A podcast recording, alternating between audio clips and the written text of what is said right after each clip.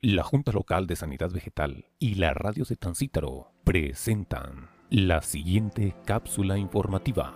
El cambio de uso de la tierra, ya sea por agricultura, energía, transporte o vivienda, tiene un impacto profundo en la biodiversidad, ya que muchas plantas y animales ya no pueden sobrevivir en un medio ambiente, y la naturaleza salvaje restante puede no ser lo suficientemente grande para sostener una especie. Esto ahora está afectando la composición de las plantas y los animales, ya que las especies generalistas son más capaces de sobrevivir, mientras más especies especializadas se extinguen.